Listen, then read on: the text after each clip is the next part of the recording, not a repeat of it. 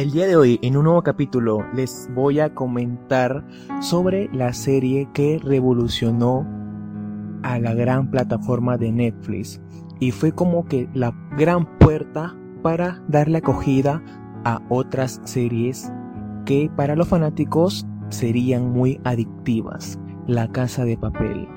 La Casa de Papel es una serie española que fue estrenada en el 2017, pero debido a su gran acogida fue llevado a la plataforma de Netflix. Nos cuenta la historia del profesor, como el profesor, una mente brillante, el puto amo, el líder y una persona con un humor de salón, tiene planeado por años lo que vendría a ser el mayor atraco de la historia. Este atraco sería en nada más y nada menos que la Casa de Moneda y Timbre de España y reclutó a ocho profesionales con una carisma impresionante que nos irán atrapando en el proceso de la historia. Cada uno de ellos tiene en común que serán nombrados por nombres de ciudades, ya que el profesor quería que sus identidades fueran secretas. Entre nuestros ocho protagonistas, se podría decir, tenemos a Berlín como el líder de la banda, es un ladrón de joyas. Tenemos a Tokio, tan dura como impulsiva y rebelde, y narra la historia en muchos momentos. Tenemos a Río, que es un hacker, experto en cosas de hacker, capaz de hackear al, su Facebook al mismísimo Mark Zuckerberg que por cierto lo odio. O sea, no a Mark Zuckerberg, sino a Río. Porque ya se darán cuenta porque en el transcurso que narre la historia. También tenemos a Nairobi, experta en falsificar billetes, pero ella lo hace para sacar adelante a su hija ya que es madre soltera. Tenemos a Helsinki y Oslo, dos serbios que recién diferencié cuando murió uno de ellos, pero los venden como la fuerza bruta del squad. También tenemos a Moscú, padre de Denver, minero de profesión, experto en abrir cajas fuertes. Y ya mencionado Denver, hijo de Moscú, con la risa más estúpida pero contagiosa de todo Netflix. Es un joven delincuente y nos lo venden como el que se pelea por todo, cuando en verdad no es capaz de romperle el hocico a Arturito cada vez que se pone a molestar a la rehén. Bueno, ellos se reclutan durante cinco meses a analizar el plan hasta que llegue el gran día. Se meten como mamelucos rojos y máscaras de Mario Bros joven, unas máscaras muy perturbadoras y visten a los rehenes igual que ellos para confundir a la policía.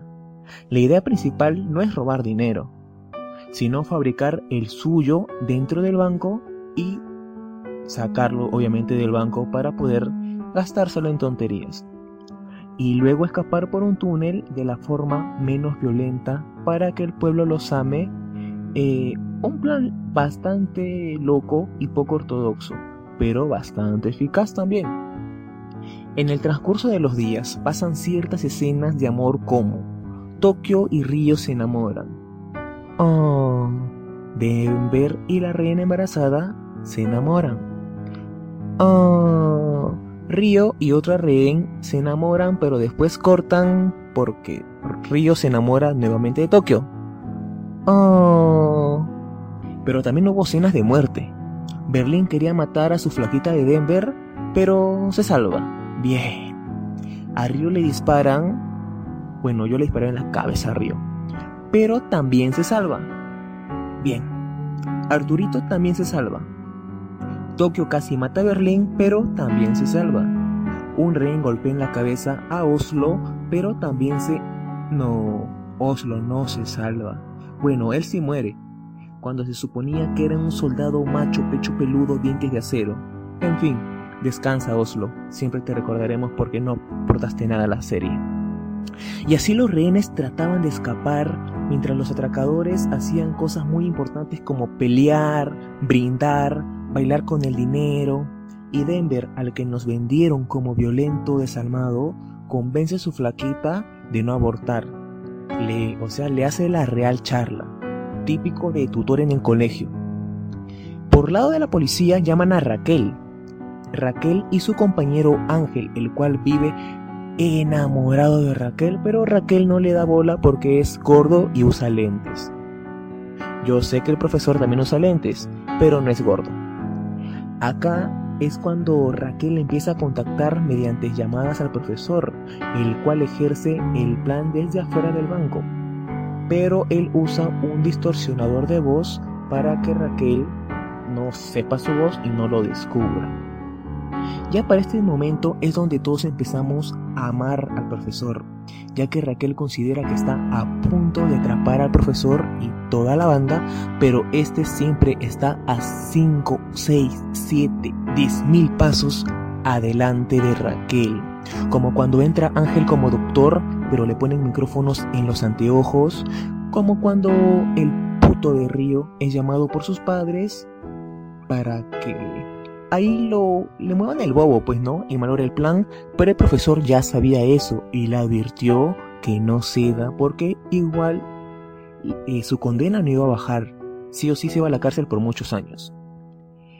Como cuando también supo que Berlín se hartaría de Tokio y le iba a entregar a Tokio a la policía, pero el profesor manda a otros tipos a salvar a Tokio para que entre en cámara, en cámara lenta su vida en una moto como la crack más crack, pero no tan crack como el profesor obvio. La cosa que entra al banco en forma, en forma de cámara lenta subida en una moto para sorpresa de todos.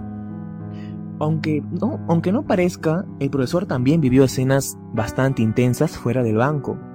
Pero mi favorita es la del bar, cuando Raquel pregunta al barman, tiene un cargador. Y el profesor responde, pues puedes usar el mío. Exacto. Raquel, la inspectora del atraco y el profesor, el líder del atraco, se enamoran. Obviamente Raquel no lo sabía, pero el que sí lo sabía era Ángel. Pero sí, Ángel, el gordito de lentes que se enamoró de Raquel y bla bla bla. Pero cuando Ángel, Ángel está a punto, a punto de contar, se accidenta y queda en coma. Maravillosa jugada. Eh, mientras que adentro nuestros amigos vivían en paz peleando y apuntándose con el arma, más de una vez, eh, muere Moscú en un tiroteo. Uh, de él sí un poquito más la muerte porque sí, sí le agarramos cariño. El profesor tomaba una, casita, una tacita de café con la inspectora al estilo del Chavo del Ocho. O sea, por un lado, nuestros personajes estaban en full tiroteos y por otro lado el profesor todo chévere ligando con la, con la inspectora con su tacita de café. Pero en eso Raquel ve un pelo rojo en el abrigo del profesor y saca conclusiones de que se disfrazó de payaso en escenas anteriores y es líder de la banda. Para esto, Ángel, el gordito que vivía enamorado de Raquel y bla bla bla, despierta pero despierta cuando ya no interesa que despierte porque ya se sabía de que el profesor era el líder y de que Raquel estaba levantándose al profesor como quien dice tenían el suculento sabrosito entre ellos. En fin, los policías se enteran que Raquel hizo el sabrosito con el profesor y le interrogan pero sin lograr noticia alguna. Pero al final la policía logra dar con el pozo, pero se dan con la sorpresa de que eran rehenes disfrazados de los atracadores y los verdaderos atracadores escapaban por otro pozo, por otro túnel. Eres un crack, profesor, eres un crack. Pero la policía de todas formas descubre el otro túnel. Y en eso que estaban a punto de escapar, Berlín se la da de héroe y sacrifica su vida para darle tiempo a sus amigos de irse con todo el dinero. Eh, en fin, Berlín tenía una enfermedad terminal. Igual se iba a morir, pero qué mejor que morir fusilado, así causando el momento más oh de toda la historia. Nunca te olvidaremos, Berlín. Uno, por tu gran sacrificio. Y dos, porque a pesar de tu muerte seguías apareciendo como pendejo en toda la serie. Pero en fin, cosas del cosas de Netflix. la historia termina cuando después de un año de la fuga de los atracadores, Raquel se pone a mirar fotos y postales que el profesor le había enviado y descubre el mensaje subliminal que el profesor le quería hacer entender, que era un mapa con su ubicación. Entonces Raquel abandonó a su hija una vez más como en toda la serie y va en busca del dinero del profesor. Bueno, en sí en busca del amor del profesor. Pero quiero causar un poco de intriga. Y casualmente pide nuevamente un cargador prestado porque su celular se apagó por cosas de la trama obviamente y escucha la voz del profesor que le dice, si deseas, puedes usar el mío. Oh, profesor, esperaste un año entero a Raquel, así finalizando esta hermosa historia. Y ahora les dejo unas preguntas. ¿La policía encontrará a los atracadores? ¿Denver será un buen padre? ¿Raquel dejará de abandonar a su hija? ¿Acabará la cuarentena el 30 de junio? Para resolver estas dudas, quiero que escuches el próximo podcast donde contaré la continuación de esta dramática, entretenida y muy desesperante historia, La Casa del PH. No se olviden ver mis otros episodios como No te cases viaja, La era del chupete eh, y otras más que voy a ir lanzando, pero ahorita no me acuerdo los títulos poco ortodoxos que les he mencionado. Espero que les guste este capítulo y me sigan escuchando. Y si no me escuchan, bueno, me voy a poner triste y, y ya saben, pues elimino todos los episodios que con tanto esfuerzo he grabado. Saludos, cuídense. Hasta otra oportunidad. Sin filtro.